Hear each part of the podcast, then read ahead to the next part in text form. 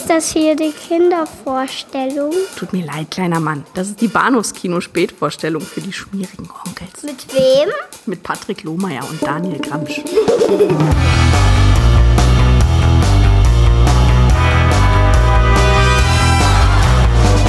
Vor 100 Jahren, zwischen Mitternacht und 1 Uhr, tauchte etwas Unbekanntes aus dem Nebel auf. Jetzt ist es zurückgekehrt.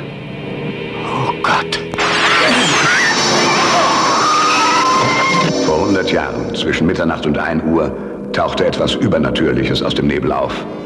Jetzt ist es zurückgekehrt.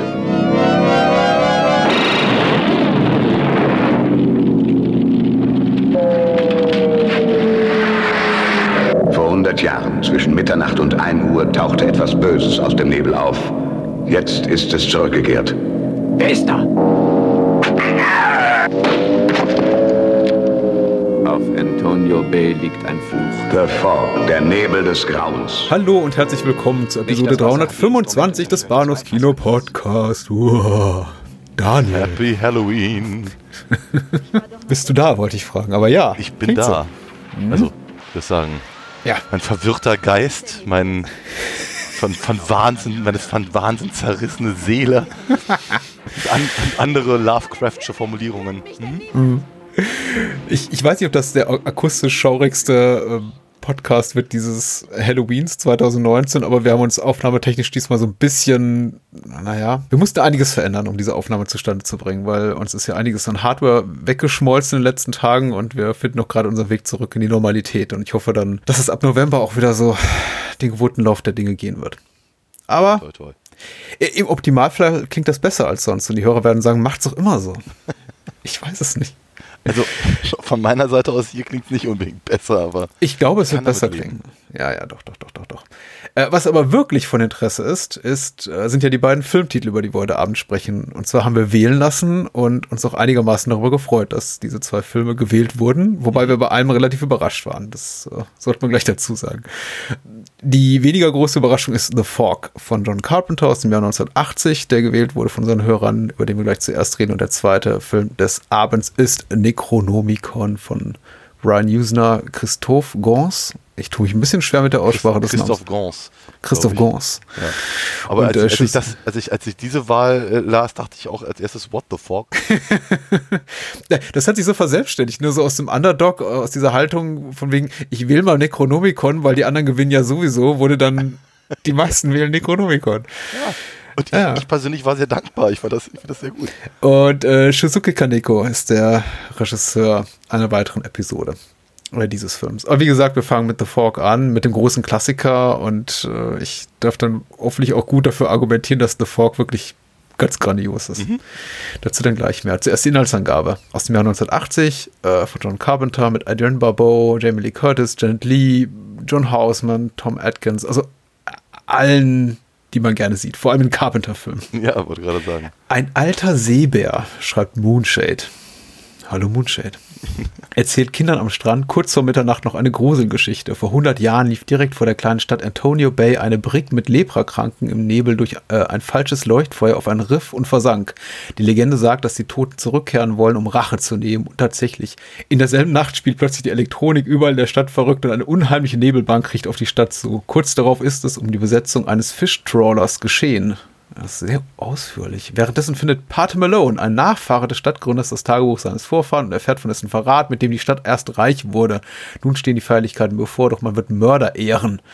Und am nächsten Abend kehrt der Nebel zurück in die Stadt. Im Nebel warten die zombiehaften Seeleute und so bleibt bald nur noch ein Ausweg, Pate Malones Kirche, in welcher auch das Gold versteckt ist. Äh, Entschuldigung, ich musste jetzt ein bisschen Drama reinbringen, Das weil es wird ja, das ist der, der, der, der Pathos in deiner Stimme ist sehr, sehr, sehr passend für die Lagerfeuergeschichte. es, es wird so ein bisschen langweilig, aber äh, damit wird dann auch, glaube ich, so 90 Prozent des Films erzählt, was Ja. okay ist, weil es jetzt auch kein Film, der mit Überraschung glänzt, muss man ja Nein, sagen. überhaupt nicht. Es soll ja aber auch, glaube ich, gar nicht. Also, er, er, er glänzt halt eher durch, durch, durch Stimmung Ja. und, und Bilder und äh, ja, wie soll ich sagen, es ist also einfach ein sehr, sehr unangenehmes Gefühl, das einen die ganze Zeit beschleicht. Wie ist deine persönliche Geschichte mit The Fork? Lebst du schon lange mit dem Film oder? Überhaupt nicht. Ich habe den gerade zum ersten Mal gesehen. Nein. Doch. Und Okay. zwar aus folgendem Grunde. Dazu gibt es eine Geschichte, weil ich gerne Lagerfeuergeschichten erzähle und auch immer sehr anekdotisch unterwegs bin. Ähm, ich wollte den Film sehen, ganz, ganz dringend. Ich, ich weiß nicht genau, wie, wie ich von dem Film mitbekommen habe oder äh, ob das irgendwie so ein großes Ding war, dass das äh, in aller Munde war. Ich weiß es nicht mehr so genau. Ich weiß nur, als der Film das erste Mal im Fernsehen ausgestrahlt wurde, wollte ich ihn dringendst sehen. Und ich durfte nicht. Meine Eltern haben es mir verboten, Hm. weil ich offenkundig noch einfach zu jung dafür war. Ähm, und ich war, ich, ich, ich erinnere mich, also, ich glaube, ich glaube so, so, so ge- geberserkt habe ich sonst nur bei, ich glaube, Alien. Alien war auch noch so einer von diesen Filmen, wo ich irgendwie, äh, wo, die- wo die ganze Welt schlecht und ungerecht war zu mir, äh, weil ich ihn nicht sehen durfte.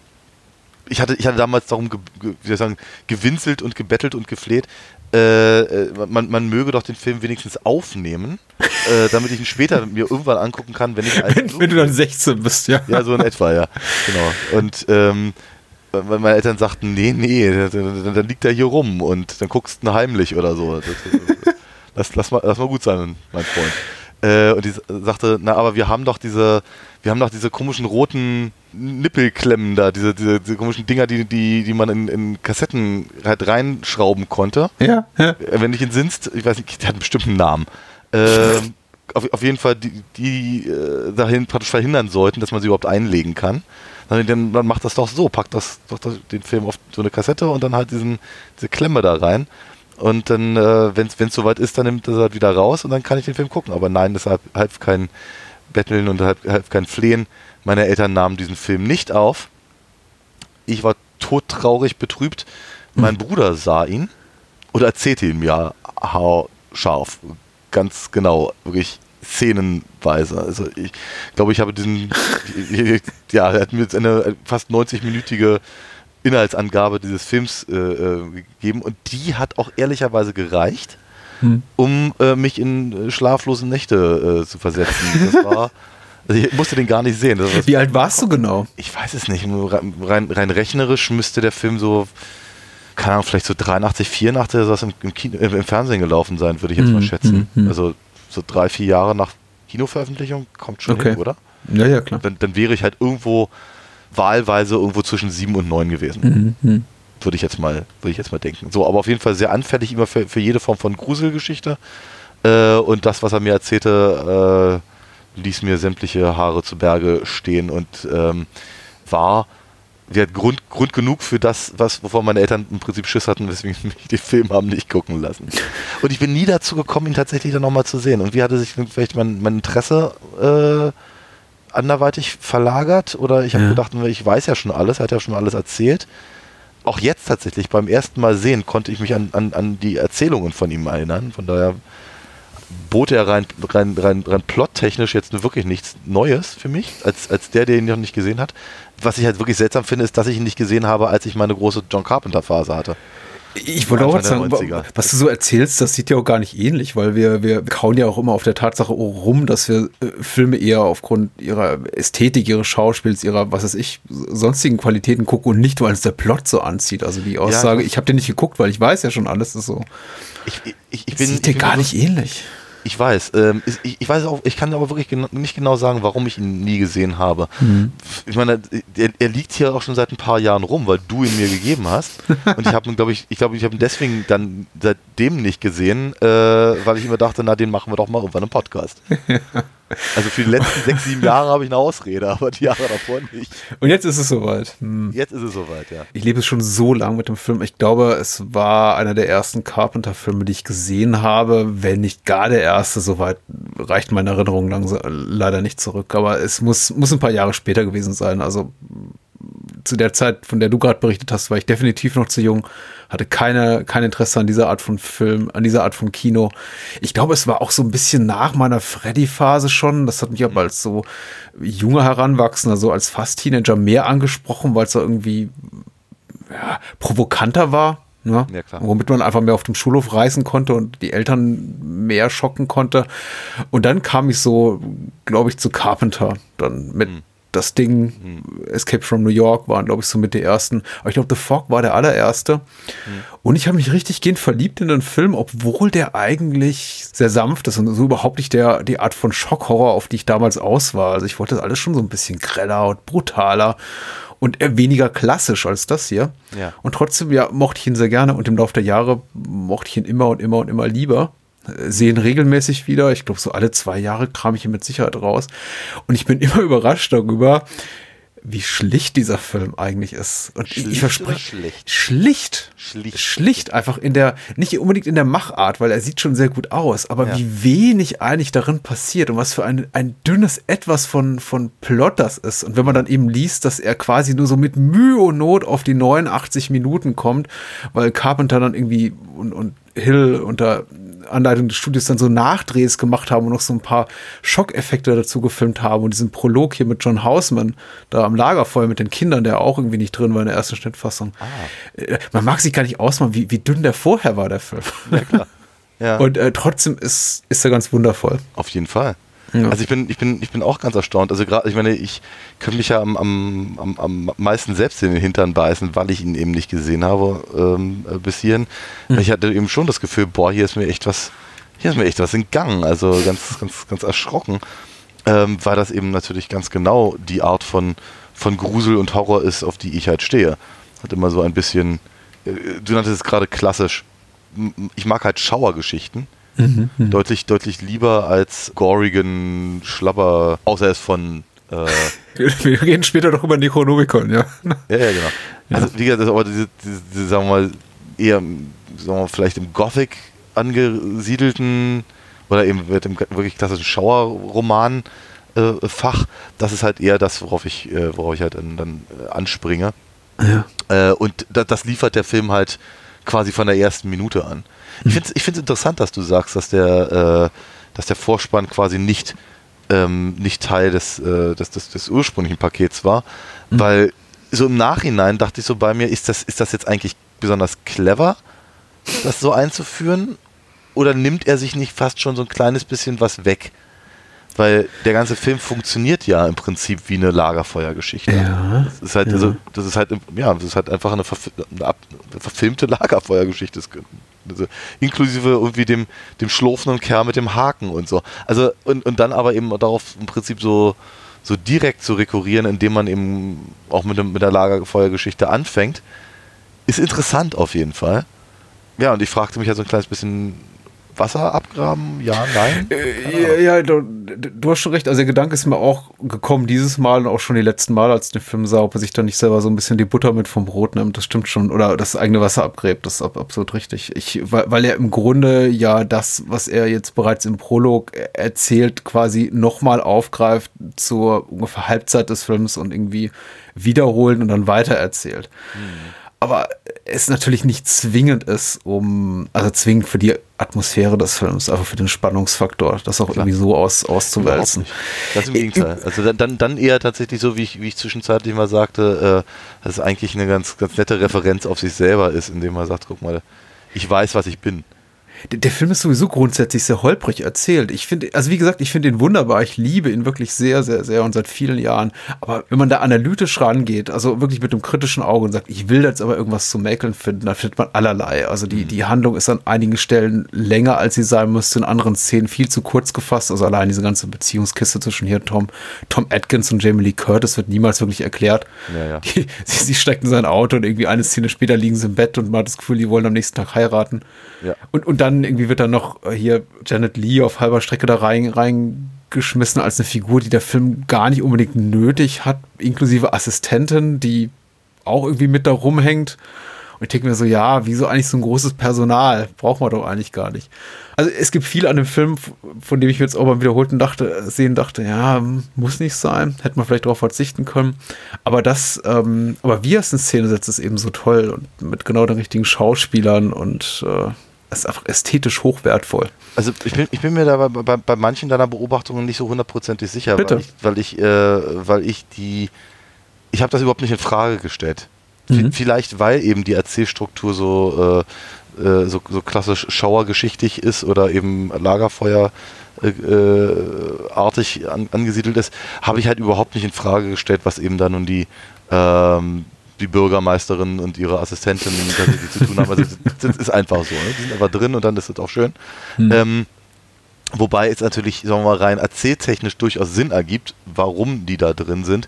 Einfach weil äh, Hal Holbrook jemanden braucht, der was erzählen muss. Ja, klar. Ne? Also, ja, klar. ist halt, ist, ich meine, und, die, und diese, äh, diese, diese, diese, diese, diese ja, vielleicht zum Beispiel von, von, von Jaws ja auch durchaus bekannte Konstellation, ne? Und wie irgend- irgendjemand Offizielles will sich irgendwas nicht verderben lassen von jemandem, der halt rumunkt. Diese Ja. Konstellation haben wir halt hier, wenn wir, wenn wir ähm, Janet Lee. Williams, nennt- genau, Mrs. Williams. Kathy Williams, ja. Genau, und, und halt äh, Vater Malone äh, Hm. mit, miteinander reden haben. Ne? Also er, er sagt irgendwie, um Gottes Willen, wir müssen alles abblasen. Und sie sagt, nein, können wir nicht. Hm. Ja, das ist so ein bisschen so wie, wie halt, äh, wir müssen die Strände schließen. Nein, was machen wir mit den ganzen Urlaubern? So. Ja, klar. Äh, Ja. ähnliche Konstellation. Von, von daher passt das schon. Ich habe es einfach nicht in Frage gestellt. Und sie machen es ja auch so schön. Ich habe mich einfach sehr gefreut. Ich fand, fand auch sowieso die, ähm, die Dynamik zwischen eben ähm, Bürgermeisterin und ihrer, ihrer Assistentin einfach drollig. Ich weiß auf jeden Fall, dass ich da niemals leben möchte. Ich frage mich tatsächlich, ob Carpenters Anliegen war oder also versucht zumindest dieses Städtchen Antonio Bay so als einigermaßen idyllisch zu porträtieren, so als, als könnte da niemand ein Wässerchen trüben und plötzlich bricht dieses Grauen dort über das Dörfchen hinein, weil für, für mich ist das ab, ab Sekunde eins creepy, super gruselig dort. Es herrscht auch so eine bedrückende Stimmung, auch diese Feier wirkt unglaublich deprimierend. Jeder ist mit jedem verwandt, so scheint's. Äh, ja, es ist ja, glaube ich, auch Miss Williams Mann, der stirbt auf diesem Schiffskutter. Trawler da, ja. Hm. Ja. Ich möchte eigentlich nur möglichst schnell weg. Und dazu trägt eben hier auch Adrian Barbeau hier äh, Stevie Waynes Radiostimme bei, die immer so klingt als Sleazy? ja, sleazy, äh, schmachtend, verraucht, äh, versoffen auch so ein bisschen, aber eben auch so, oh, ich weiß nicht, also mich wird die nachts nicht wach halten, ehrlich gesagt. Ich, Ihre Musik würde mich nicht wach halten. Ich Ja. glaube, abschalten, abschalten oder, oder einschlafen. Eins von beiden. ja, ja, ja. Also sie selber ist irgendwie, ich, ich mag Adrian Barbeau, ich äh, wirklich sehr gerne. Sie irgendwie so die, die amerikanische Sarah Wiener optisch für mich. Aber äh, die, die Musik, die sie da spielt in einem Radiosender, da denke ich, oh, also ich würde mich, ich würde mich erschießen, was ich da wohnen. Aber er- ernsthafterweise, ich vermute, ich vermute mal, dass es äh, deswegen royalty-free war oder sowas. Deswegen Ich vermute auch, ja. Ein, Ja. Eine Million Dollar hat der Film gekostet. Mehr durfte auch nicht kosten. Siehst du? Ja, ich meine, aber auch, auch das ist natürlich, sie, sie, die Figur steht ja für etwas ne? und Hm. nicht eben unbedingt. Ähm, wir, wir erleben ja eigentlich keine wirklichen ernstzunehmenden Charaktere, Ja. sondern eben äh, eher, eher Abziehbilder oder oder Oh. äh, oder Pater Malone hat ein Alkoholproblem. ja, immerhin. natürlich, ja klar, weil äh, offenkundig ist er Ire und, und, und, und, und, und Priester. Also deswegen, ja. Pleite ist er auch. Ich, ja, aber ich wiederhole mich. Und ähm, genau, jedenfalls, ja, also wir, sind einfach so diese ganzen Typen, die man eben auch erwarten würde in so einer, in so einer Geschichte. Aber wie gesagt, das ist, das ist alles, das ist überhaupt nicht, überhaupt nicht äh, sch schlecht gemeint, sondern das ist ganz, ich finde das sogar ganz, ich finde das halt hochsympathisch, weil es eben überhaupt nicht prätentiös ist. Das soll eben einfach auch nicht mehr bedeuten, als es tatsächlich ist, nämlich ein, eine, eine gute äh, äh, Gruselgeschichte mit einer halb einer halben Moral, würde ich es mal nennen. Mhm. Wird aber ohne, ohne da übertrieben groß drüber nachzudenken. Wie ja eben normalerweise auch so klassische Lagerfeuergeschichten von, weiß ich, dem, dem, dem Anhalter mit dem Haken oder sowas dann komplett auseinanderbrechen, wenn du anfängst nachzufragen. Wenn, wenn du die Einzelheiten der Geschichte anfängst zu, ähm, zu hinterfragen auch, dann bricht die Geschichte auseinander. Und das ist hier meiner Meinung nach eben auch der Fall. Also ich meine, der Film hat ja auch kein Interesse daran, eben zu erklären, was, was, was macht das Übernatürliche überhaupt möglich? Ne, was, Ja. wie, wie, wie funktioniert das eigentlich? Was ist das für eine, wo kommen die her? Was sind das für, für, für, für Geister, Piraten quasi? Wa- Warum, warum wenn, wenn, wenn sie schon das Gold haben und es eben eigentlich alles so aussieht, als wären sie, als wären sie, wären sie zufrieden und gehen weg, warum müssen sie dann nochmal wiederkommen? Ja. Weil ist halt so in der Geschichte. Ja? Das muss als Antwort reichen. Ja, klar. Das ist, es hat so eine EC Comics inspirierte Schlusspointe am Ende. Ja, genau. Äh, Du sagst auch, das ist moralisch. Ich äh, habe es gar nicht so empfunden. Aber bitte, Entschuldigung. In, gewisser, in gewisser Weise schon. Ne? So dieses, dieses äh, kl- klau nicht jemand anders sein Geld und bau darauf dann, dann Ruhm auf. So, ne? Reicht doch als Moral. Nochmal, in dem Moment, in dem du anfängst, das, das auseinander zu pflücken, funktioniert dann irgendwann die Geschichte nicht mehr, weil sie, weil, weil sie im Prinzip nur auf ihrem Gruselaspekt funktioniert. Und es ist halt nun mal so. Und, und untote Fi- Fi- Figuren aus dem Meer, ja, um nicht wieder das Wort Piraten sagen, weil sind ja keiner. Aber, aber so, das, das, das, das, das hat halt einfach mal so, einen- so, einen- so, einen- so, einen- so einen grundgruseligen Touch. Ja. Das ist, also ob man, keine Ahnung, zum, zum fliegenden Holländer zurückgeht oder zu äh, das, dem, dem Geisterschiff oder von mir aus auch den Piraten der Karibik. Ja, das sind halt die Gründe, warum das funktioniert. Und äh, hier bei The Fog funktioniert es auch, und zwar ohne äh, eben nur ausgerechnet noch den Jolly Roger dabei zu haben, aber im Prinzip funktionieren sie genauso. Und nochmal, bloß nicht hinterfragen. Das funktioniert nicht. Also der Film bricht tatsächlich so in sich zusammen, wenn man das tut. Innerhalb so seiner eigenen Logik, die er etabliert, funktioniert er eben ganz gut, weil eben auch Figuren immer auf bestimmten Aspekten, zum Beispiel des, des Nebels herumreiten, zum Beispiel, dass man ihn quasi tatsächlich körperlich fühlen kann, dass er von dieser Stadt quasi Besitz ergreift, sich über sie spürbar über die Stadt lebt, legt und diese nieder äh, erdrückt.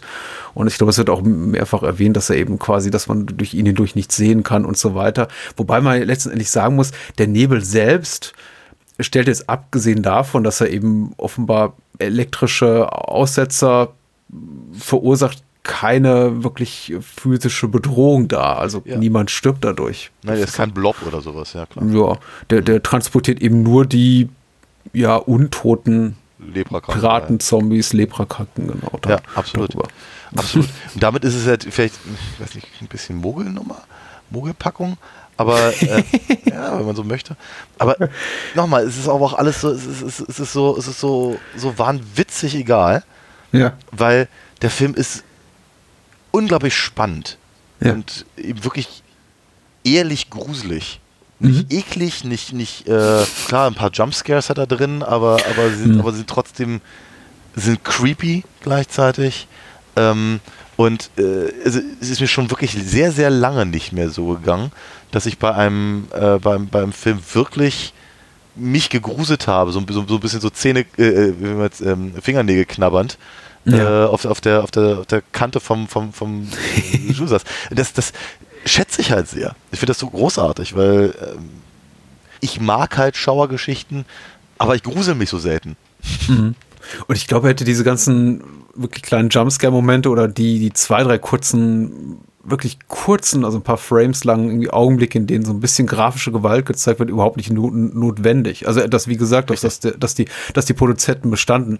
Aber selbst inklusive derer ist er vergleichsweise harmlos. Also wenn man das selbst, selbst mit anderen Horrorfilmen der, der Zeit vergleicht. Das Studio legt tatsächlich Wert drauf, damals den mit einer R-Rating, also mit einer Fre Freigabe ab 17 in die Kinos zu bringen, weil ihnen der Film, den Carpenter zuvor abgeliefert hatte, zu harmlos war. Und gesagt, nee, mach den, mach den irgendwie härter. Du bist ja der Typ, der, der Halloween gemacht hat oder Assault on Precinct 13. Von dir erwarten die Leute was anderes.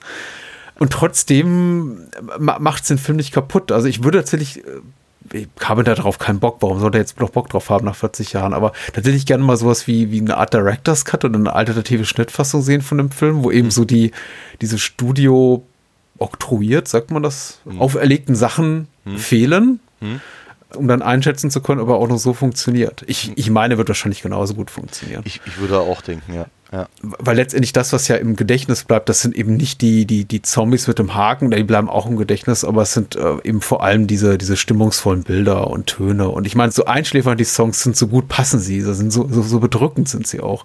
Ja. Äh, in Kombination mit diesem Leuchtturm im Nebel und diesen, diesen Scope-Bildern von, von Dean Candy.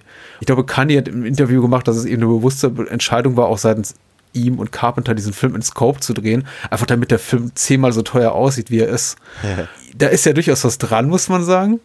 Also wir, wir kommen ja noch aus der Zeit, wo viele Filme auf Video so im 4 zu 3 Format veröffentlicht wurden und im schlimmsten Fall gab es dann diese Pan-and-Scan-Sachen, wo dann die ab die quasi so eine künstliche Kameraschwenk dann eingesetzt wird, um den ganzen Bildkader oder die Personen, die an beiden Enden des Bildkaders stehen, einzufangen. Und ich habe den eben auch einmal in so einer, so einer furchtbaren 4 zu 3 Videofassung gesehen und ja, sieht billig aus. äh, das stimmt schon, also wenn ich es daran festmachen kann. Und äh, also so ist er perfekt eben. So ist er. Dass The Fog nicht wirklich, also der Nebel selber nichts wirklich kaputt macht, außer ein paar Telefonleitungen und so. Es, also er hat so seine Schwächen, der Film. Ich finde auch, dass er, er hat so viele Tagszenen für meinen Geschmack und so ein paar Perre. Hm? Find, findest, du das, findest du das eine Schwäche? Also die der, Tagszenen der finde ich Nebel eine Schwäche. kaputt? Nee, dass der Nee, Nebel dass nichts der kaputt Nebel- macht, nicht. Das nicht, nee, nee. Okay.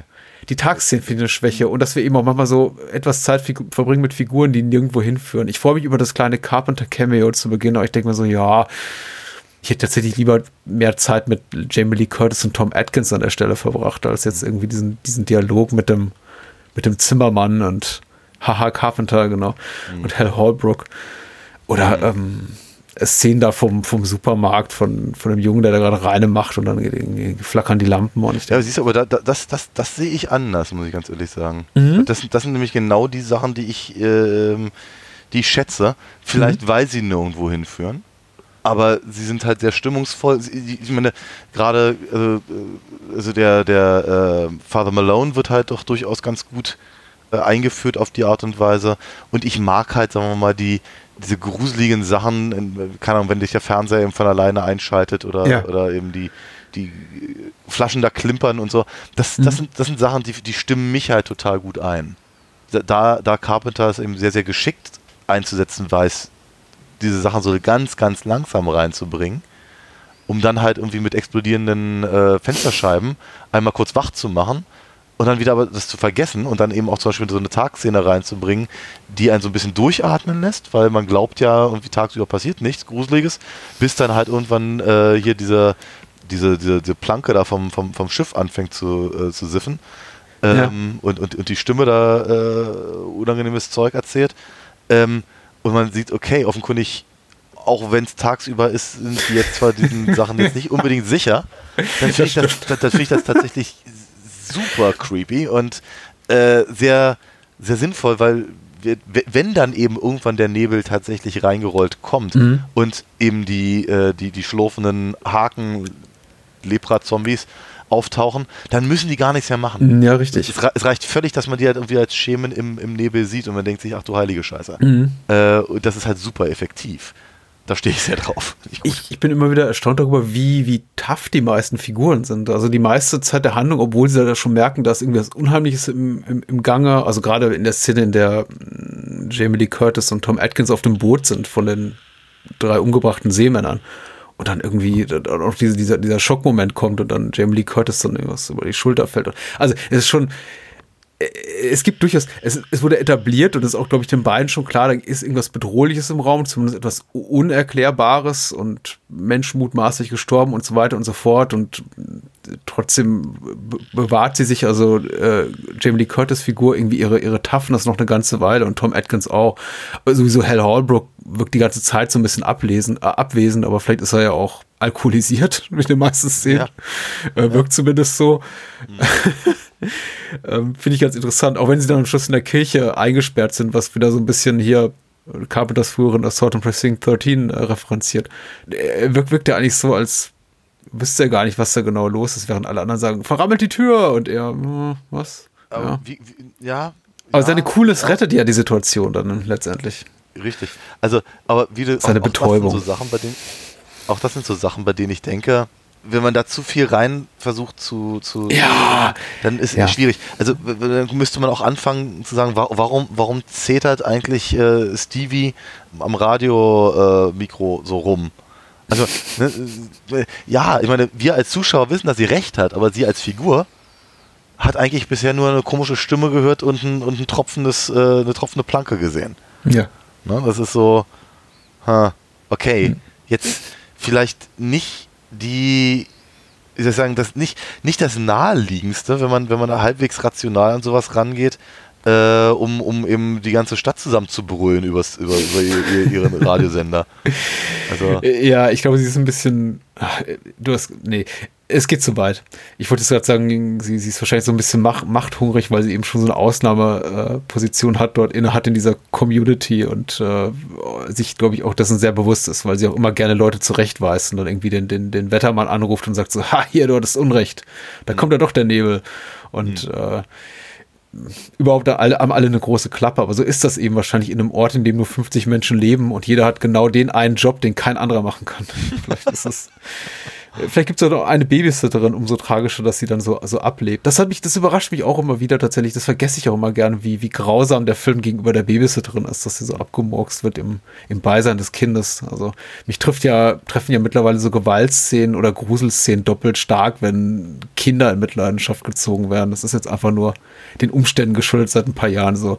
Und diesmal dachte ich auch wieder so. Du redest von Miss Cobritz oder so? Ja, ja, ja. Ja, ja, ja, ja. Und ich dachte so, oh nein. Ah. Aber gut, der Junge ist auch mäßig sympathisch. Wir erfahren eigentlich wenig über ihn, außer dass er, ich glaube, seiner Mutter die Planke in die Hand drückt und dann sagt, er möchte einen, einen Stomach Pounder. Was ich, glaube ich, bis heute nicht weiß, was das sein soll. Keine Ahnung, Wahrscheinlich so wie ein Jawbreaker, irgendeine Süßigkeit. Ja. vermutlich. Stomach Pounder. Wir finden es raus bis nächste Woche. Ja, Vielleicht. gut. ähm, Ich glaube nicht. ja, nee, ja, das ist aber ja total verständlich. Ich dachte auch, wie auch das Kind ist doch, also, keine Ahnung, traumatisiert bis ans Lebensende. Äh, das, aber auch da, an der Stelle bricht natürlich einfach die Logik des Films ein bisschen auseinander. Also äh, offen, offenkundig brauchen die, die Nebelzombies da äh, sechs Opfer für jedes Ja, einzelne ihrer sechs Leben oder so. Mhm. Ja. Aber eigentlich ist es ihnen ja ziemlich scheißegal, wen sie haben wollen, bis sie dann irgendwann ganz gezielt den, den, den Priester an, an, angreifen. Weil es ist ja nicht so, als würde man, würde man äh, rausfinden, dass eben, was hier äh, Al, Ja. Al Williams irgendwie Ja. mit denen verwandt ist oder irgendwie zu den Verschwörern damals gehörte oder Stevies Vorfahren irgendwie. Also das, das ist ja Mhm. der einzige, bei dem das thematisiert wird, ist halt der Priester. Ja. Alle anderen sind halt irgendwie zufällig halt gerade mal da. Ne? Also zu blöd, die, weil, sie- weil sie die Tür aufgemacht haben, wie halt zum Beispiel der, der Weatherman. Ah, nee, du hast schon recht. Ich hab, äh, es ist schwierig, hier in die Tiefe zu gehen. Ich habe jetzt auch beim, beim Wiedersehen so schön es war gefragt, worüber wollen wir eigentlich genau reden? Das ist so, so atmosphärisch toll, das sieht gut aus, Ja. die Schauspieler sind fantastisch, der Score von Carpenter, also es wird ja immer gerne, ich glaube, weil es der ikonischste Score von ihm ist, Assault on Precinct 13 und Halloween so zitiert, also die Carpenter-Scores, aber ich finde den ja auch ganz fantastisch. Also ich denke bei Carpenter Score ich erst erstmal an, an, an die Klapperschlange, Escape from New York. Achso, ich denke vor allem dum, Okay, aber ich, ich denke vor allem jedes Mal, wenn ich halt äh, äh, Carpenter Score höre, der muss aber Tubular Bells auch sehr mögen. Ja, natürlich. Wer nicht Also, zu der ja, Zeit. Ja, ja, ich habe ich hab, ich hab immer das Gefühl, der, der, der saß irgendwie äh, im, im Exorzist damals hat gesagt, Mensch, das ist so cool, das mache ich jetzt jedes Mal.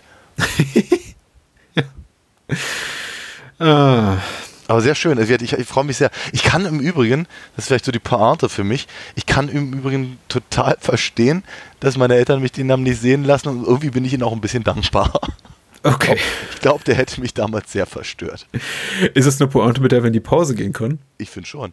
Dann sag mal in der Pause, bitte Ja. nicht abschalten, wo man nicht so findet. Und Comic kaufen soll gefälligst, verdammt. Verdammt noch eins. alinafox.de, das ist meine Webseite. Da gibt es einen Shop. Da kann man shoppen. Und dann kriegt man Comics von mir. Signiert und mit einer Zeichnung dabei. Und ich würde mich sehr freuen, weil es mich immer sehr unterstützt. Und außerdem finde ich es cool, wenn da draußen die Hörer auch mal lesen, was ich sonst so mache. Und wenn sie das vorher wissen wollen, dann können sie auf comicwerk.de gehen, weil da gibt es nämlich tatsächlich ein paar Comics online, wo man sich halt schon mal ein bisschen angucken kann. Was man dann später hoffentlich gedruckt in den Händen hält. Ja, ja. Was hört man denn sonst so von dir noch, außer wenn du gequatscht? Äh, vieles und vieles Schöne hoffentlich. Ich, ich habe noch hier zwei, zwei, drei äh, Episoden auf meiner nicht ganz zer- zerstörten Festplatte liegen gehabt und äh, ein, zwei davon sollten auch demnächst online gehen in der Bahnhofskino Extended Edition. Und wer das unterstützen will und das Bahnhofskino unterstützen will und das ABC des Films unterstützen will und all die Podcast-Projekte, die ich nebenbei noch so mache, weil ich habe halt so viel Zeit, der äh, möge gerne bei äh, steady.fm slash Bahnhofskino oder patreon.com slash Bahnhofskino uns, unter, uns untersuchen, wollte ich sagen, uns besuchen, bitteschön. äh, ansonsten, es gibt doch noch ein Paypal. Genau. Genau, es gibt doch noch einen PayPal-Button auf bahnhofskino.com und der wird viel zu selten genutzt, finde ich. Und es ist Weihnachten bald. Also kommt, gebt euch einen Ruck. So, Necronomicon. Ja. Das ist, glaube ich, schon wieder ein Film, mit dem ich sehr lange lebe und du noch gar nicht so lange. Nee, überhaupt nicht. Also ich, ich äh, auch, auch den habe ich zumindest bewusst gerade zum ersten Mal gesehen, ja. sehr frei nach H.P. Lovecraft. Ich habe jetzt die hier äh, zitierten Geschichten von Lovecraft nicht nochmal gelesen. Okay. Jetzt haben wir allerdings auch hier im Rahmen des Podcasts schon des Öfteren über äh, Lovecraft-Adaption filmische aus der Brian Usner, Stuart Gordon Blase gesprochen. Ich glaube, Reanimator hatten wir. wir hatten, Bride of Reanimator. Äh, Bride of Reanimator. Wir hatten From Beyond, glaube ich auch. Ja. Man weiß ungefähr, was einen erwartet. Will heißen, so eine vage Variante dessen, was wahrscheinlich auch Lovecraft irgendwann mal geschrieben hat. Aber vor allem eben relativ fiesen Horror. Ja. Und äh, abgründisch so in seiner in seinem bösen Humor. Wobei, wie viel Humor es jetzt hier zu entdecken gibt, darüber können wir noch gleich reden.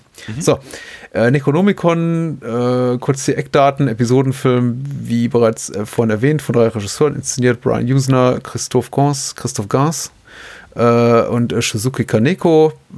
Zu den Herren sage ich vielleicht gleich noch was. Zuerst mal die Inhaltsangabe bei der OFDB geschrieben hat, die dumm, die dumm, dumm.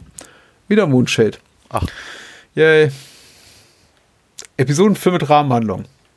Der Schriftsteller H.P. Lovecraft gelangt in einem mysteriösen Gebäude in den Besitz des mystischen Totenbuchs Necronomicon, in dem er die folgenden Geschichten liest, droht ein furchtbares Monstrum freigesetzt zu werden. So, erste Geschichte.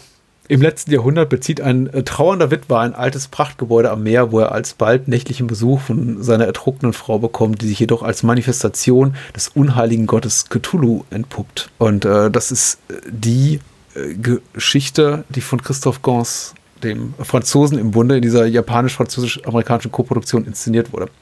Und du willst über jede einzelne, habe ich jetzt richtig, du willst über jede einzelne der Geschichten einzeln reden? Ich kann auch, wir können auch in Gänze über den Film reden. Dann lese ich die anderen Inhaltsangaben auch noch vor. Come on, okay. Mittels eines Serums und der ständigen Zufuhr kühler Luft in der zweiten Geschichte, ich glaube, The Cold heißt die, äh, erhalten sich die Bewohner eines Hauses das ewige Leben. Und Whispers heißt die letzte Geschichte. Genau. Eine Polizistin gerät bei der Verfolgung eines Verbrechers in ein, ein abgelegenen, in ein abgelegenen Haus, das ein schrulliges Pärchen, ai, ai, ai. Okay, ich lese es so, wie es da steht. Eine Polizistin gerät bei der Verfolgung eines Verbrechers in ein abgelegenen Haus, das mit SZ ein schrulliges Pärchen beinhaltet. Und für, und, für, und für sie zur Todesfalle wird. Moonshade. Hat er vielleicht spät nachts geschrieben. Ja, nicht so viel Pfeffi trinken hier beim Inhaltsangaben schreiben. Alter Wesen. So. Äh, ich weiß, wir können trotzdem vorne anfangen mit Jeffrey Coombs in der Bücherei. Oder ich, Ja, machen wir das doch. Genau, lass uns doch mit Jeffrey Coombs in der Bücherei anfangen und auch damit aufhören. äh, inszeniert hat das Ganze genauso wie die, ich glaube, die letzte Episode Brian Usner, äh, wie bereits, äh, ja, nee, ich wollte gerade sagen, wie bereits erwähnt habe, haben wir, glaube ich, noch gar nicht. Ich mag ja Brian Usner sehr, unter anderem verantwortlich für Return of the Living Dead 3, Reanimator 2, ähm, Society hatten wir auch hier schon, Ja. Dark Society in Deutschland aufgenannt, ja. Äh, ich glaube, wir sind so, so ziemlich große Fans. Äh, und er bringt Jeffrey Coombs in die Bücherei. Wie dir das gefallen? Es ist 1930, ungefähr, Pi mal Daumen. Als es anfing, dachte ich so bei mir, ja, nee, das sieht jetzt nicht aus wie 1930 ungefähr. ja, nur weil da ein altes Auto rum, rum, rumsteht, fand ich das jetzt nicht sehr, nicht sehr überzeugend. Aber ich habe mich, ich, meine, ich freue mich halt, wenn ich Jeffrey Coombs sehen kann. Also einfach mal so grundsätzlich, fand ich es irgendwie nett, wenn er da auftaucht. Ähm, und ich dachte aber auch als nächstes, okay, ja, muss es, ich meine, mu- muss, muss es denn auch tatsächlich jetzt äh, der Autor selbst sein, der praktisch in seine Geschichten da, da irgendwie involviert wird? Ja. Äh, ich finde es immer so schwierig, wenn da, also, was, also gerade bei so Leuten wie eben Lovecraft oder Edgar Allan Poe oder so, praktisch zum, zur eigenen, zur eigenen Figur ihrer eigenen Oh, Geschichte. ja. Ist, Ich glaube, es gibt, es, gibt, es gibt so einen ganz furchtbaren Film, wo John Cusack als Edgar Allan Poe ähm, ja, den habe ich auch gesehen. Oh. Äh, nach, wie, da verwurst du so alles Mögliche. du kannst mich jetzt schocken, indem du sagst, ich fand ihn gut. Ich habe ihn einmal gesehen, fand ihn seltsam.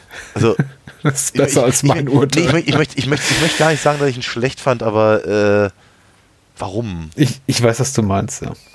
Aber na gut, jedenfalls, ähm, also das, das waren so Sachen, die mir durch, durch den Kopf gegangen sind. Aber ich mochte spontan so den, den, den ähm, das Design halt von der, von der, von der Bücherei an sich. Ja. Das äh, Design vom Necronomicon und halt dieser komische, dieser, dieser äh, Tresor, der halt immer, immer weiter aufgeht und sowas. Nette, nette Ideen einfach Mhm. Die mich dann auch sehr, sehr stark erinnerten an das, was Guillermo del Toro dann irgendwann zusammen mit Mike Mignola in den Hellboy-Filmen gemacht hat. Mhm. Äh, Ja, ich meine, nun ist Mike Mignola ja auch großer Lovecraft-Fan, wenn man seine Sachen mal gelesen hat, wird man das wissen. Ähm, und da, da, da fühlte ich mich dann spontan sehr wohl auf einmal. Ich mir, ach, oh ja, oh, damit kann ich ja erstmal, kann ich ja erstmal arbeiten. Und fand es dann fast schon schade, dass es relativ schnell aus dieser Rahmenhandlung gleich in die erste Story reingeht. Ja, was ich so schade finde, kann ich jetzt nicht mehr so beurteilen. Ich habe den Film schon, schon relativ häufig gesehen und ich muss sagen, ich bin, also mein Eindruck ist immer noch gefärbt von der Zeit, in der ich den Film aus anderen Gründen sah.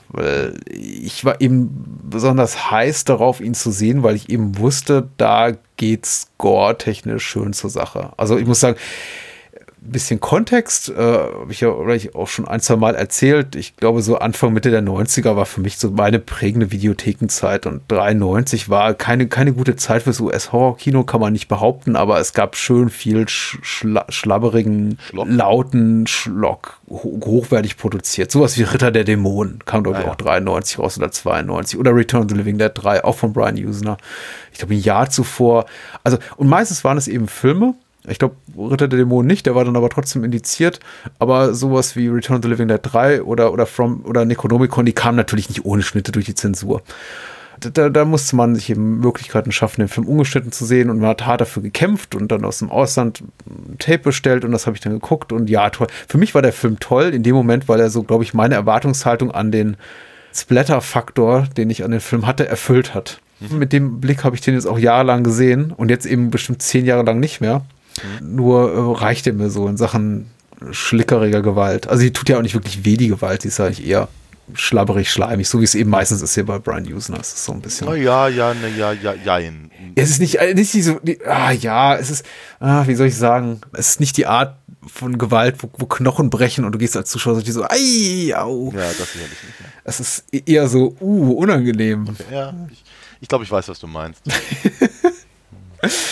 Die Franzosen, die spinnen ja. Äh, die Franzosen scheinen diesen Film zu lieben. Vor, vor gut zehn Jahren, also 2005 kam oder sechs, kam eine, eine Special Edition DVD in Frankreich raus und die musste ich unbedingt haben, weil die hat ein fettes Booklet und irgendwie drei Stunden Interviewmaterial und noch ein Audiokommentar mit Christoph Kons und Brian Usner und äh, Schlag mich tot. Und ich dachte, wie, das, das der, der, Film muss grandios sein. Vielleicht ist er so grandios gealtert. Ein moderner Klassiker, weil die Franzosen stehen ja drauf. Nee, ist er nicht. Aber ich habe mich trotzdem gefreut, die DVD zu besitzen und ja. irgendwie, dass sich jemand die Mühe macht, was heute gang und gäbe ist, was aber vor 15 Jahren, glaube ich, noch nicht so viele machten, eine aufwendige Special Edition zu produzieren für einen Film, der im Grunde bei aller Liebe zweitklassig ist. Es ist eine keine Low-Budget-Produktion, aber es ist eben eine Direct-to-Video-Produktion mit einem ordentlichen Budget. Aber es ist eben nicht kein Film, der schreit, ich habe eine wahnsinnig interessante Geschichte zu erzählen und tolle Charaktere und nie, nie gesehene Special Effects. Es ist einfach für mich genau das bis heute, was ich von diesem Film erwarte. Hm. Es ist eine Achterbahnfahrt, es ist eine Geisterbahnfahrt und hm. sie macht mir Spaß. Und insofern, also ich, wollte ich zu dem Punkt zurückkommen, die enttäuschte Erwartung. Ich kann keine mehr haben, wollte ich nur sagen, weil ich habe ja. ich habe mich schon zu sehr einfach in den in diese Wahrnehmung als äh, Necronomicon als äh, amüsante Geisterbahnfahrt verliebt, als ich glaube irgendwie noch so einen wirklich großartig kritischen Blick entwickeln kann. Aber dafür ist ja das Gespräch heute mit dir da. Hm. Vielleicht finde ich ja tatsächlich noch Defizite oder Sachen, die ich plötzlich ganz toll finde, die ich vorher nie gesehen habe. Ja, also ich weiß gar nicht, ob ich da so wahnsinnig viel zu beisteuern kann, weil ich eben einfach mit dem Film nicht nicht lebe oder nicht gelebt das, habe. Das kommt nächste Woche dann bei uns. Ja, ja möglich. Ich habe eigentlich auch überhaupt nichts erwartet, ja. weil ähm, ich eigentlich so ein bisschen die Hoffnung aufgegeben habe, meine eine anständige Lovecraft-Verfilmung zu sehen. ja. Also, also los, losgelöst von eben, sagen wir so, so Referenzen und, und, und äh, kle kleinen Hommagen, wie eben zum Beispiel gerade erwähnt Hellboy. Ja, mhm. Wo ich sage, okay, da ist offenkundig eine ganze, ganze Menge Liebe halt für, für einfach bestimmte Symbolismen oder, oder, oder Gedanken, die mhm. dann sich da irgendwie widerspiegeln. Aber eben, wenn ich an sowas denke wie, wie an Reanimator, den ich sehr mag, der ist, ist, ist total, ich mag den Film total gerne, Bright mag ich sehr gerne, aber ist halt jetzt nicht das, was ich mir unter einer, einer, einer richtigen Lovecraft-Verfilmung mal wirklich vorstellen würde. Mhm. Genauso wenig wie, ach, was weiß ich, keine Ahnung, wie ich ja die, die, die, die War of the Worlds Verfilmungen ja irgendwie prinzipiell mag, aber ich finde trotzdem nicht, dass sie besonders gelungen sind im Vergleich zu dem, zu, zu dem was das, was, was das äh, H.G. Wells Buch mir bietet. Ja, ja. ja weil ich denke, naja, ja, schön, dass ihr da euch Gedanken drüber gemacht habt, aber ihr trefft halt nicht das, was das Buch trifft. Wenn es halt nur daran liegt, dass halt so eine Sachen ja gerne mal in eine, eine, eine, in eine andere Zeitebene äh, versetzt mhm. werden und damit halt schon eine ganze Menge Reiz halt einfach flöten ist. Ja. Und äh, da bin ich jetzt hier äh, Necronomicon relativ dankbar dafür, dass halt äh, zumindest erstmal die, äh, die Rahmenhandlung so tut, als wäre sie halt in der, in der richtigen Zeitebene. ja? äh, und die, und die, äh, ein, ein, ein Großteil der anderen Geschichten zumindest so, äh, so vage nur ist. Ja, dass, es- dass, dass, dass es sich halt nur schwer halt festlegen lässt. Bei Whispers sieht es ein bisschen anders aus, aber da ist es auch unwesentlich. Ja. So, aber eben wie halt, also gerade gerade The, The Drowned fand ich halt sehr schön, sehr stimmungsvoll, sehr auch wiederum eher eher gruselig im im im, im, so, im, im, im, viktorianischen Sinne. Ja, also äh, eben wird der äh, nicht Jethro, Jethro ist ja der der der ältere, sondern der Edward. Edward, Dankeschön. Äh, der, der eben mit seiner morbiden Trauer da irgendwie durch das olle Haus schreitet mit den ganzen Spinnweben und der wahnsinnigen Historie und all dem. Das trifft schon sehr meinen Nerv. Das Ja. ist cool. Das ist, das, ich mag sowas sehr gerne. Das ist, äh, hat, hat, mir, hat mir gefallen. Black Mirror fällt mir dazu ein, im Übrigen, also die Computerspielreihe. Ja. Ich mochte auch zum Beispiel diesen, äh, darüber hatten wir auch schon mal gesprochen, diesen, äh, das, ähm, das Manu- Manuskript von Saragossa. Ja, genau. Und äh, diesen, diesen, ich, ich hatte schon fast gehofft, dass der Film noch konsequenter ist und tatsächlich Geschichte um Geschichte um Geschichte windet, um dann praktisch hinten raus die alle wieder aufzudröseln. Mhm. Das hätte ich fast noch lustiger gefunden. Deswegen sage ich halt, ne, die, die, die, die Rahmenhandlung geht halt sehr schnell in die erste Geschichte. Und die erste Geschichte geht halt sehr schnell in die, in die Backstory. Und ähm, da hatte ich halt echt gehofft, dass halt, sich halt einfach mehr oder weniger gegenseitig die Geschichten erzählen, bis man hinten wieder rauskommt. Passiert hier nicht. Ähm, aber trotzdem sehr unangenehme Ideen und Vorstellungen. Viel, viel Sch- Schlabber und Tentakelzeug. Geil. Mir- ich ich habe das gesehen, dachte mir, ja, schön. Also Mhm. so, so, so, so in etwa hatte ich mir es dann eben auch durchaus vorgestellt und bin jetzt da sehr zufrieden. Also auch alleine, alle, alleine mal diesen, diesen, diesen, diesen berühmten Satz, äh, halt, That which is not dead, äh, eternal lie und so. Mhm. Einfach mal auch mal im Film zu hören. also ich ich habe mich einfach drüber gefreut. Dachte mir, ja, ja, noch, ein bisschen, noch ein bisschen mehr Geld rein und dann wäre es vielleicht noch besser gewesen. Aber ich habe Ja. mich einfach prinzipiell gefreut, dass sie sich echt mal Mühe gemacht haben, soweit es ihnen möglich war, Lovecraft zu verfilmen. Und nicht es einfach nur als Grundlage genommen haben für einen Slasher. Ja, ich, ja, ich bin deswegen auch, glaube ich, ein bisschen milde gestimmt, weil sie tatsächlich im Rahmen des Marketings, also die Art und Weise, wie sie den Film vertrieben haben, nicht wirklich auf dieser ganzen H.P. Lovecraft-Nummer so rumreiten. Klar, ich meine, der Protagonist des Films in der Rahmenhandlung ist H.P. Lovecraft, gespielt von Jeffrey Coombs, aber es steht weder auf dem Cover drauf, noch, glaube ich, im Titel. Also man merkt eben relativ schnell, dass sie haben, sie haben kein wirklich inniges Interesse daran, mehr als so ein paar Ideen, Lovecraftsche Ideen zu verbraten. Und ihnen fehlt eben auch hier und da einfach das, das, das Budget, bestimmte Sachen zu tun. Deswegen auch, glaube ich, auch der Verweis, der immer, das immer wieder, wieder hier sichtbare äh, Zurückkehren oder Vorwärtskehren in die Jetztzeit und ich eben nicht und irgendwie kein lupenreines Period Piece zu machen, sondern immer zu sagen, ah, okay, jetzt sind wir plötzlich in Boston der 1990er Jahre geschenkt. Also, ich mag natürlich erst sehr, sehr gern die, die, die, die, die erste Geschichte ist ja noch vergleichsweise harmlos. Ich finde sie aber fast so, ich weiß nicht, ob sie die unangenehmste ist. Also, ich meine, was so den reinen Splatter-Faktor, das Explizite betrifft. Ich glaube, die ist auch damals bei der FSK ungeschoren davon gekommen. Ich weiß, Aber- ich finde die nicht harmlos. Ich finde Nee, aber sie ist, sie ist unangenehm. Ja, natürlich, aber äh, ha harmlos vom, vom, vom Gore-Faktor her, ja, Ja, genau. sicher, das sicherlich.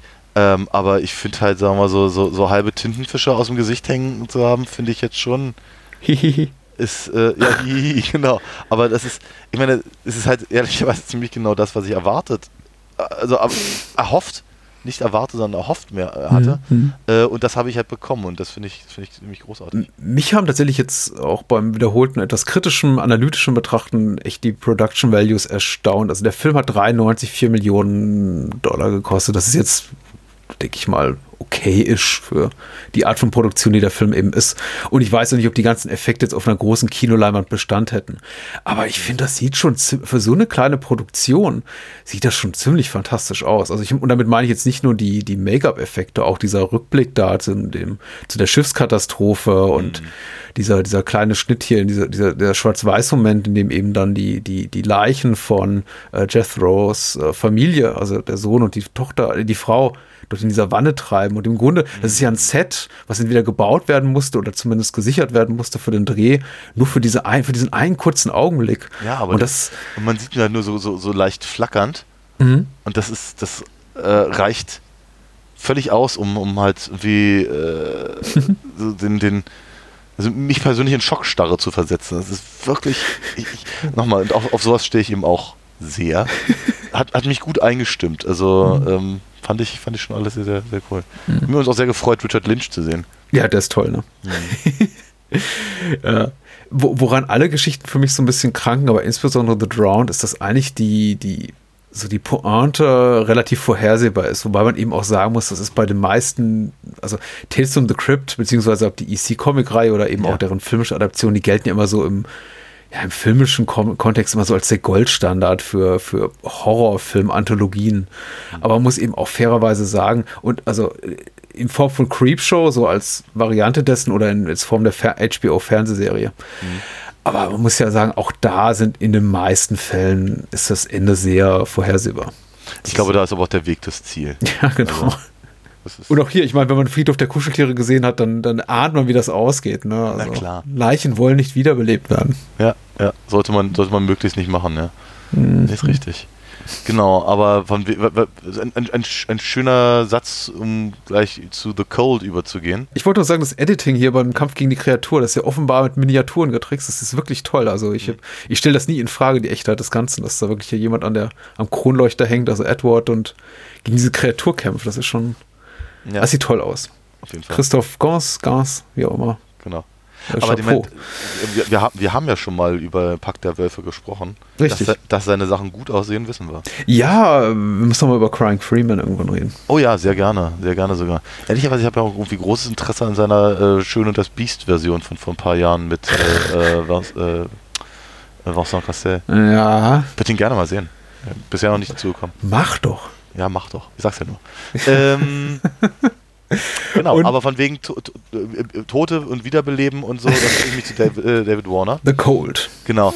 Ähm, ich fand es schon fast ein bisschen schade, äh, aus, der, aus der Geschichte ähm, äh, von den Depoirs, oder wie sie auch immer heißen, äh, irgendwie rauszugehen, um dann halt auf einmal, ja, da Dennis Christopher äh, ähm, äh, zu sehen und äh, wie, wie, wie, hieß sie? Emily? Emily, Bess- ja genau. Bess Meyer heißt die Schauspielerin. immer, aber mit, mit zu dem Kenn ich noch schlechten, schlechten Make-up und dachte mir, ach nö, schade eigentlich. Ich, war- ich habe mich gerade so wohl gefühlt mit den ganzen, ganzen Tentakelmonstern. Hm, Oll, jetzt. Ja, na gut. Aber es, es, es, es dauert ja auch nicht lange und da geht dann diese, diese Geschichte ja auch wieder in, einen, in eine Rückblendengeschichte. Also, Ja, das ist interessant. Ne? Das ist jetzt die zweite Geschichte. Also wir befinden uns eh sowieso schon in einer, in einer Rahmenhandlung, in der ein, ein Protagonist Geschichten liest und innerhalb dieser Geschichten gibt es diverse Rückblenden. Schräge, schräge, schräge Nummer. Ähm, Mhm. Genau, aber dann, dann hatte mich auch die Geschichte halt sehr, sehr schnell, äh, weil, naja, wir dann eben auch wieder diesen, diesen Gothic Horror haben mit äh, äh, komisches Haus, seltsame Haushälterin Ja. und äh, da ist da, äh, hier st- stören sie nicht den Professor und äh, ver quasi verbotene verbotene Westflügel, ja. ähm, und, und, und sowas. Und äh, da, da bin ich ja eben auch sehr schnell dabei. Und ähm, als dann eben der, der Doktor eben auch noch als, als David Warner äh, entpuppt, da bin ich, äh, geht ja mein Herz auf. Ja. Das ist super. Da, den, den sehe ich auch einfach deutlich zu selten. David Warner Ja. ist groß. Ich finde es großartig. Also David Warner ist sowieso unglaublich spannender Schauspieler, weil er sich nie zu schade war für diese Arten von Produktion. Also er hat da Ja. immer alles gemacht. Er konnte ab irgendwie im, im, selben Jahr, naja, war nicht im selben Jahr, aber so irgendwie große Produktion machen wie äh, Star Trek 6 ein Jahr zuvor Mhm. und dann im, keine Ahnung, im Ninja Turtle Sequel mitspielen oder hier in sowas. Also der ist, äh, er ist da sehr, sehr präsent. Beastmaster 3 sehe ich hier gerade, was er gemacht hat. Aha, aha, aha. Meine Güte, ey, der ist echt. Oh, der war in Mary Poppins Returns. Ist er dir aufgefallen? Äh, ja, ja, Ja. doch, glaube äh, Ja, er, na, er ist ja ist, äh, ist, äh, Admiral Boom, Ja. Ja. Guter Mann. auf jeden Fall. Ich Ja. hab, hab, hab ihn auch in einer meiner neuen Comic-Geschichten als, äh, als äh, Zeichnung quasi verehrt. Ich mag auch The Cold recht gern, wie ich den ganzen Film ganz gerne mag. Ich muss sagen, im direkten Vergleich mit den beiden anderen Geschichten ist für mich die relativ schwächste Geschichte. Sie, Ja. sie lebt für mich extrem von, von David Warner eben, aber sie ist eben auch von einer großen Vorhersehbarkeit geprägt und eben einem nicht für mich ganz so spannenden Setting, wobei man echt sagen muss, sie machen das Beste draus. Also dieser, dieser hier Establishing-Shot von Boston zu Beginn, wo die, die, die Kamera so rüberfliegt über die Stadt und wir sehen einfach mal so ein bisschen was von der Außenwelt, inklusive dieses Hinterhofes mit dem Gewächshaus und dieser, dieser Dampfmaschine, die da rattert die ganze Zeit, die wahrscheinlich irgendwie für die Kälte sorgt im Haus. Ja. Das zeigt große Wirkung, das verleiht dem Ganzen ordentlich, ordentlich Atmosphäre. Aber äh, ich finde eben so die Geschichte eher Plottechnisch. schwach, ja. Ja, plottechnisch äh, ganz, ganz einfach. Ähm, funktioniert halt vor allem deswegen, weil David Warners äh, Dr. Madden äh, eben Dr. Madden, ja. Madden, ja. Äh, ähm, so sympathisch ist. Hm? Ne, dass man wie als Zuschauer irgendwie denkt, oh, ja, ne, stören sie den, den nicht und Hm. ganz, ganz ne, schwierige Sache und dann weiß man nicht, was, was, ist, was ist das für eine merkwürdige Dr. Fibes-artige Figur, ja. Und äh, dann kommt der raus und hilft ihr halt erstmal Hm. und ist ansonsten eben auch wahnsinnig freundlich und lieb und nett und all das, aber auch seltsam, weil wenn er dann eben blutet und dann nur dieses, dieses, äh, diese Flüssigkeit da rauskommt ähm, und spätestens wenn Emily dann eben sieht, was er mit, mit äh, ihrem, ihrem Stiefvater da anstellt, Ja. das ist eben auch sehr, weil es eben auch nur so, so, so kurze so Momentaufnahmen sind, die sich dann aber eben auch ins, ins, ins quasi durchs Auge ins Hirn bohren, äh, finde ich durchaus sehr effektiv. Wenn dann irgendwann am Ende der ganzen Geschichte das, das, das ich sagen, äh, vorhersehbare Ende von Dr. Madden äh, kommt und er dann eben auseinanderplumpst, würde ich sagen, das ist zwar sehr plakativ, aber es ist fast schon tragisch und ist au- außerdem noch verhältnismäßig gut gemacht. Also Mhm. ist schon so ein bisschen, dass sich der Magen umdreht und ähm, auch dafür bin ich ihnen in gewisser Weise dankbar. Das sind halt leider nicht die ganzen Tentakelmonster, die ich so erwartet hätte, aber ja. Äh, meine Sympathie bleibt auch relativ lange bei ihm. Ich weiß nicht, ob es mit jedem anderen Schauspieler so gegangen wäre, vermutlich nicht. Aber man ist eben, weil es David Warner ist, weil er eben unglaublich charismatische Persönlichkeit ist als Schauspieler, geht man eben relativ lange mit, auch wenn er wirklich abscheuliche Sachen macht. Und äh, es hat ja, es hat ja auch durchaus Humor. Also ungleich jetzt zur ersten Episode, die relativ humorbefreit ist, gibt es ja schon so Momente, in denen man auch so ein bisschen kichern muss, weil er ist ja sehr, er ist ja auch sehr so, na, nicht naiv, möchte man sagen, aber sehr äh, gerade heraus in dem, was er tut, indem er dann einfach als, als äh, Emily dann sagt, so, ah, die können das doch nicht ma- nicht machen, sie können doch nicht hier reihenweise Leute umbringen. Und er sagt dann so, was soll ich tun? Ich habe doch kein Geld, wo soll ich denn sonst meine toten Körper herkriegen oder so. Ja, ja. Und ähm, Und sie müssen ja auch noch frisch sein. Das, ja. ähm, also das hat irgendwie schon durchaus, durchaus humorvolle Momente und äh, ich, ich wäre gern dabei gewesen, als er sich da irgendwie unter dieses Kunstei-Styropor, wie auch immer, in diese Badewanne legen muss und die, die, die Schauspielerin dann den Brustkorb einreiben muss mit diesen, mit diesen Styropor-Eiswürfeln. Das ist, Ja, ja. äh, ich hätte auch gerne die Regieanweisung mitgehört. Einfach so ein Tag am Set. Äh, Mr. Warner, steigen Sie in die Badewanne und Lassen sich einreiben, ja. Oh, ich habe Shakespeare gespielt. Ja. Aber ja, ist ein bisschen, also ein bisschen leid für mich die Geschichte eben auch, dass sie äh, auch ein paar Parallelen hat so zur ersten. Das ist wieder so eine, im weitesten Sinne Haunted House Geschichte. Da, äh, es gibt ja wieder Körpersäfte, Säfte durch die Gegend, äh, die durch die Decke tropfen, durch die Decke suppen. Es gibt eben wieder diesen Flashback im Flashback auch, und ja, es sind aber so bestimmte Sachen, wo ich dachte, von denen ich eben dachte, ja, das haben wir doch alles so, so oder so ähnlich auch gerade schon mal gesehen. Hm. Aber ja, Ja, ja, sicher. Mit einer etwas anderen Pointe und äh, dann im Prinzip, ja, dann äh, in, der, in der Pointe von der Pointe ist es dann ehrlicherweise wieder wie eine Stephen King-Geschichte. Du meinst die schwangere Nummer, oder? Ja, ja, und also, wo, wo, wobei, wobei die Idee, dass sie im Prinzip sich äh, künstlich am Leben hält, Ja. weil das Kind nicht geboren werden kann und sie im Prinzip nicht. Also, das, das, das ist schon wieder so, so krude und, Ekelhaft, und, ja. äh, morbid. Das, ist, das, das hat was. Das ist, das ist ähm, auch, das ist sehr, ja, dem Wahnsinn nah und das, das gefällt mir eben auch wiederum sehr gut. Aber eben wieder, dass dann, dass äh, dann eben die, die, die, die olle Ha- Haushälterin nur mittlerweile noch, also noch oller ist als Haushälterin und dann eben Ja. den, äh, den Reporter da irgendwie äh, mit der, mit der Spritze drangsaliert. Das ist dann eben tatsächlich wirklich äh, Tales from the Crypt oder halt Stephen King oder sonst irgendwas bisschen. Dale Naja. Porkel heißt der Reporter. Die haben alle sehr schöne Namen, muss man sagen hier. Ja, ja, Äh, auch, auch im dritten Teil, im dritten, der dritten Episode, The Whispers, nee, nur Whispers, das ist Ja. dann das, was äh, Herr Usner gemacht hat. Wir hätten vielleicht nur kurz dazu, äh, wollte ich nur kurz nachher äh, ergänzen, äh, Shizuke Kaneko, hier der Regisseur von äh, The Cold, äh, ist überwiegend bekannt in, natürlich in Japan für seine Gamera-Filme. Ich glaube, er hat auch einen, eine, einen der zahlreichen Godzilla-Reboot-Filme äh, inszeniert und eine äh, Death Note Live-Action-Verfilmung. Ich glaube sogar zwei. Was, was mich jetzt irgendwie neugierig macht. Also ich habe seine Filmografie mal durchge, durchgekaut, durchgekämpft, mich da durchgekämpft. Und da steht sehr viel drauf, von dem ich dachte, oh, das klingt alles wie, da klingt eine ganze Menge nach Filmen, die uns gefallen könnten. ja. Aber das ist, glaube ich, sein einziger Ausflug hier in US-Gefilde. Aber gut, vielleicht kommt der nochmal. ja. Whispers. Whispers, genau. Das war der, wo die FSK, ich weiß nicht, im vorauseilendem Gehorsam, weil sie gedacht haben, sonst ging so keine Freigabe oder die Bundesprüfstelle gesagt hat, so, nee, da muss was raus. Ich weiß es nicht, wer es war, aber da fehlte tatsächlich eine ganze Menge der deutschen Version. Ich glaube, das hat auch dazu geführt, warum ich dann gesagt habe, okay, ich besorge mir irgendwie das britische oder das niederländische Tape, weil da fehlte eine Menge Was fehlte denn da? so ziemlich alles ab dem Moment, in dem sie, in dem Sarah, unsere Protagonistin hier entdeckt, dass ihr Partner Paul, also ihr Cop-Partner, aber eben auch wohl der Typ, mit dem sie eine Affäre hatte, Ja. ähm, ausgehöhlt wurde. Ah. Also, man sieht dann noch so seinen, seinen, seinen, den vorderen Teil von ihm, ohne dass die Kamera eben diesen, diese Fahrt macht und man dann sieht, oh, da, ist, steckt ja nichts mehr drin. Ja. Und dann ist eigentlich nur noch so konfuses Editing und die Geschichte endet und man fragt sich, okay, was ist da jetzt genau passiert? Also fehlen mal locker drei Minuten. Also. Okay. Nun, sagen wir mal, das Editing ganz am Ende und man fragt sich, was ist da passiert, das hat man auch so. Das hat man auch so, das stimmt, ja. ähm, was aber, sagen wir mal, den Charme auch der Geschichte ausmacht, wie ich finde.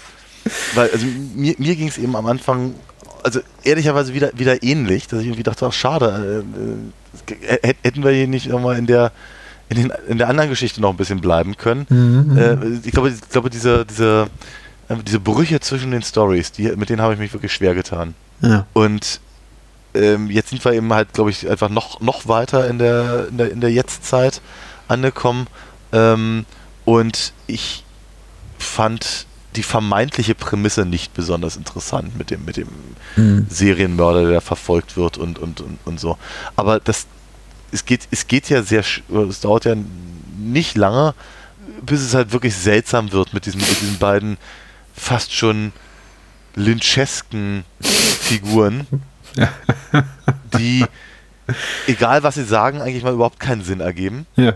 Und äh, da, da, allein damit, also die, die, die, die Verwirrung der, äh, von hier von Sarah, sich eben äh, mit, mit so einer Belustigung, das, das, das, äh, meine Belustigung als Zuschauer, irgendwie verbindet zu einem sehr komischen, fast schon unangenehmen Grundgefühl. Ja. Und habe das Gefühl, dieses Gefühl, äh, das, das, das wird halt noch, das wird halt bis zum Ende gesteigert. Und immer, immer wenn ich denke, jetzt geht's nicht weiter, dann haut er noch einen drauf.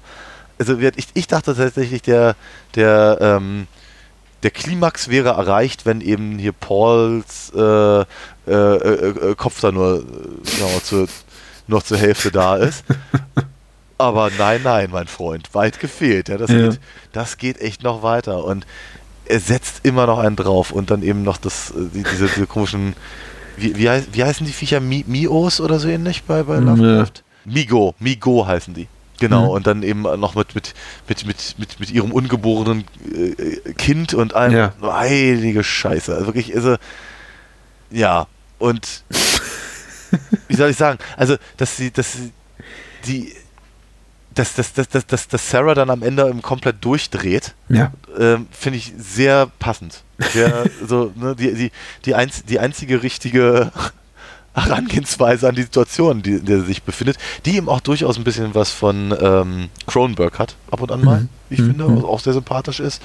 Ähm, ich finde auch sehr sympathisch, dass hier der, äh, wie heißt der, Harold, glaube ich, der, Richtig, ja. Genau, dass, das, äh, dass, dass er halt mal ganz kurz zumindest sagen äh, kann, dass, was wir natürlich über die ganzen Cthulhu-Figuren halt wissen, dass, dass eben äh, un, uns, dass, das menschliche Hirn einfach nicht in der Lage ist, halt diese, diese überdimensionalen Wesen ähm, zu verstehen und nochmal das, das, was wir sehen könnten, halt nochmal so die, die nächstbeste Angleichung an, an, an das wahre Ich ist und wenn wir es sehen würden, würden wir verrückt werden.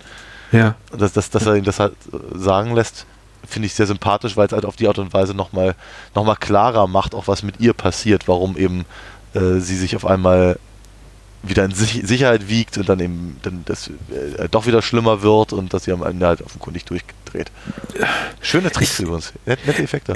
Ja, t- tolle Tricks sollte man auch mal lobend erwähnen von äh, John Carl Buechler und äh, vor allem Screaming, Screaming Mad George, mit dem auch Brian Houston so ziemlich immer alles gedreht hat. Ich glaube so, aber das eher so aus Marketinggründen wird irgendwo auch im Abspann mal Tom Savini genannt, aber der ist eher so, äh, da steht irgendwie Associate Supervisor, irgendwas will heißen, der war wahrscheinlich irgendwie einmal drei Stunden im, am, am, am Set und ist dann wieder gegangen. Und ähm, da konnte man sagen, hier, Tom Savini war auch mal da. Aber äh, ja, die, die, die, die, die, die äh, Effekte sind gut. Und das, was du hier gerade beschrieben hast mit der äh, Annäherung an das menschliche Verständnis oder die, die Möglichkeit des Menschen überhaupt äh, das wahrzunehmen oder die, die Kre- Kreaturen, die eigentlich die, die Möglichkeit menschlicher Wahrnehmung überschreiten. Das ist hier auch ganz schön gelöst, weil es ist nicht besonders spektakulär, also vor allem nicht im direkten Vergleich zu dem äh, gigantischen Monster in the Drowned, aber es ist eben so skurril, so abstrus, so pervers auch, dass es gar nicht mal dieser Größe, dieser, dieser Grandezza bedarf. Also wenn die, ähm, diese Kreaturen Migo da äh, am Ende quasi aus Sarahs abgetrenntem Armstumpf trinken, wie jemand mit einem Strohhalm ein Glas Milchshake trinkt, dann ist das einfach so, Oder- so oder- ekelhaft. Ja, oder, oder Schmetterlinge, ehrlicherweise. Ja, ja, natürlich. Es hat das wirklich ekelerregendes, auch wenn es jetzt äh, offensichtlich irgendwie hier so die, die Grenzen der, der Tricktechnik auch hier äh, erkennbar sind, mutmaßlich dem Bu- Budget geschuldet. Aber es ist wirklich gut gemacht im Rahmen, im Rahmen der Möglichkeiten und ähm, tatsächlich authentisch, authentisch verstörend. Ja, Äh. für, für, für mich zeigt sich sowas äh, äh, äh, daran eben, dass die, dass die Idee oftmals einfach wichtiger ist als die, als die Ausführung. Etwas, was, Ja. mir immer wieder, was mir immer wieder auffällt, wenn ich mir äh, äh, klassische Doctor Who-Folgen angucke. Ja, ich finde auch diese, diese, diese Vorstellung so vers- verstörend, dass eine, eine Kreatur, egal welchen Ursprungs, also ein, ein, einen menschlichen Körper assimiliert quasi, also mit seinem Körper vereint. Ja. Das, äh, deswegen fand ich auch Annihilation letztes Jahr bei, bei Netflix lief so ungl unglaublich effektiv, weil er spielt eben auch so sehr damit, also mit irgendwie tierischen Lebewesen, die mit menschlichen Stimmen sprechen und das finde ich eben auch wieder. Ich finde das, die Vorstellung ist hochgradig unangenehm für mich. Ich will nicht als Hund mich wiederfinden eines Tages. Das ist so. Frage mich ja so ein kleines bisschen, was du, was du von ein Schweinchen namens Babe hältst, aber Ja. Also, nee, nee, diese, diese, diese anthropomorphen Sachen, die kann ich gar nicht. Also, Ich habe den Film tatsächlich nie gesehen, weil ich es als, als nicht so angenehm empfinde. Also, okay. also ich, ich verliere darüber keinen Schlaf, aber ich habe den Film angefangen und dachte, nee, ich brauche das nicht. Ja, total verständlich. geht, mir, geht mir auch so aus anderen Gründen, aber okay. Ähm, ich habe sie unterbrochen, Entschuldige. Ich wollte nur erwähnen, weil, du sagst, der Film wird irgendwie gegen Ende nochmal so richtig bad shit crazy. Ich fand diese, diese, tatsächlich die Bilder, die an der Wand hängen, da im äh, Krankenhauszimmer auch noch, auch noch toll, die schon darauf hinweisen, dass wir uns tatsächlich immer noch so Ja. unter Tage befinden, in diesem unterirdischen Höhlensystem. Ja. Äh, ganz toll. Und das hat, das hat nochmal dieses, dieses Lynch-eske, was du auch erwähnt hast, nochmal noch mal unterstrichen. Das ist schon verrückt. Ja. Eine, eine willkommene Abwechslung, wie ich finde. Ja, und ich, ich bin, wie gesagt, wieder erstaunt darüber, was sie für das Budget hinbekommen haben. Ich meine, das Ding fängt direkt an, was ich auch sehr amüsant finde mit dieser Beziehungsdiskussion während einer Autoverfolgungsjagd auf den Butcher, diesen Serienmörder. Also, das ist erstmal, erstmal lustig, aber ich glaube, auch der einzige Humor-Moment in der ganzen Episode. Aber auch als ich diese, diese, Ja, ja, diese Har Harold und ähm, ähm, ja, Dingenskirchen, wie heißt sie? Miss, Miss Benedict. Ben, ja, genau. Ja, heißt Das ist. Benedikt. Ähm, ähm, die, die, die sind. Ach, Fandest Ja. du amüsant? ja, in gewisser Weise schon. Mhm. Auf, aber, auch, aber auch auf so eine, so eine verstörende Art und Weise. oh Mann. Ähm, wo- wollen wir nochmal in die Bücherei zurückkehren oder wollen wir noch Wir was zu Whispers sagen? Nein, wir, also ich, zu, zu Whispers fällt mir eigentlich nichts, nichts weiter ein. Ich glaube, ich habe hab alles dazu gesagt. To toller Autostunt. Alles gut. Alle, alles drin. Horror, Action, Humor. Da, da, da, da. Okay, zurück in die Bücherei zu Jeffrey Coombs und dem Genau. ähm, bösen Bibliothekar. Ja. Auch noch ein paar, ein paar sehr, sehr, sehr, sehr hübsche, sehr hübsche Effekte und, und net, nette Ideen. Am Anfang dachte ich, äh, äh, müssen, müssen wir jetzt hier wirklich noch einen Abschluss finden für eine Geschichte, Ja. die eigentlich keine ist. Und äh, je weiter das voranschritt, dachte ich mir, ich bin euch jetzt ein bisschen dankbar auch dafür. ähm, weil äh, se- selbst die kleine Geschichte entwickelte halt nochmal echt Spannung und, und wirklich seltsame Dinge dann eben, wenn der, wenn der Bibliothekar da irgendwie seinen Kopf durch die Gitterstäbe presst und dann Ja, ja. sich eben unter, unter Lovecraft Coombs ähm, da irgendwas Seltsames im, im Wasser bewegt und so und irgendwie hat der vorhin erwähnte Tresor. Ein paar schöne Ideen einfach nochmal drin gewesen, die mich sozusagen einfach, noch, einfach nochmal nett aus dem Film rauslassen, ja. ohne, ohne jetzt ein wirklich ein riesengroßes neues Fass aufzumachen. ich habe mich ein bisschen in dieses Bild verliebt, wo Jeff, in, in dem Jeffrey Coombs auf den Boden einsticht quasi und hab Ja. dieses Wasser dann von unten da rausschießt durch das Gitter. Und Ja. also es gibt tatsächlich keine Möglichkeit, das physikalisch zu erklären, was da gerade passiert. Auch wenn ich jetzt nach dem, auch jetzt beim fünften oder zehnten Mal, als ich den Film gesehen habe, dachte ich mir so, wa- was genau passiert da jetzt? Aber es sieht unglaublich gut aus. Das hat unglaubliche Wucht. Das verleiht dem Film auch so eine gewisse Größe, die er eben an einigen Stellen nicht haben kann. Wie gesagt, weil es eine relativ kleine Produktion ist. Aber ja, ich, ich finde das Ende amüsant. Es stellt jetzt für mich kein Highlight dar, aber die Tricks sind sehr gut und ich bin immer wieder erleichtert darüber, dass sie sich eben überwiegend so auf Make-up-Effekte verlassen haben. Es ist ganz wenig mit Computern getrickst in dem Film. Was, und, und wenn es mit Computern getrickst ist, sieht es furchtbar aus, wie eben fast alles 93 furchtbar aussah mit Computern. Und deswegen fand ich es umso schöner, dass sie eben auch diesen, diesen Quetschkopf durch die Gitterstäbe auch einfach mit, mit einem Gummikopf gemacht haben. Ja. Und, da, und dann eben sagen wir, dass äh, ja, diese, diese, diese das Häuten, Kostüm abziehen, aus, Ja. keine, schöne, keine, keine schöne Idee. Also doch eine schöne Idee, sah gut aus, aber unangenehm. Genauso. Ja, einfach ein paar hübsche, hübsche Designeinfälle auch nochmal gehabt und äh, frag nicht nach Sinn, aber äh, machte, macht, machte mir alles sehr viel Spaß.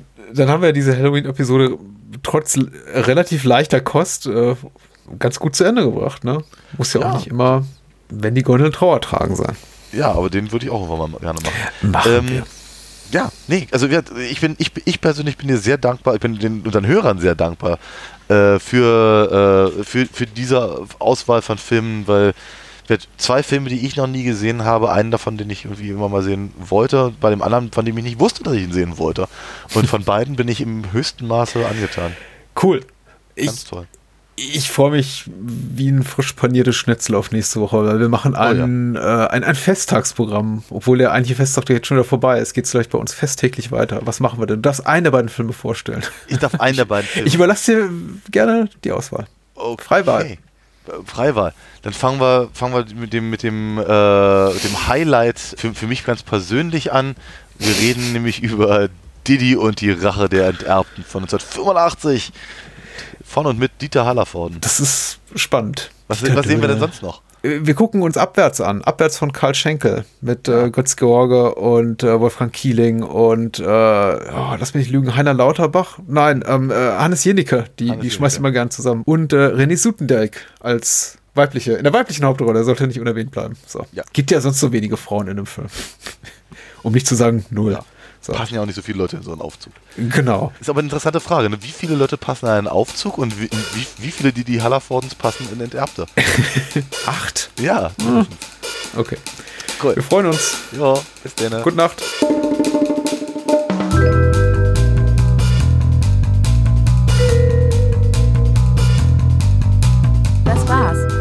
Mehr Bahnhofskino und die Bahnhofskino Extended Edition gibt es bei iTunes, Spotify und überall, wo es gute Podcasts gibt.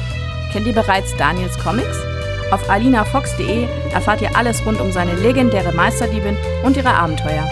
Und denkt bitte daran, eure Unterstützung durch eine Patreon-Patenschaft oder PayPal-Spende sichert diesem Podcast das Überleben. Unter bahnhofskino.com findet ihr alle Möglichkeiten, uns unter die Arme zu greifen. Vielen Dank fürs Zuhören und adios.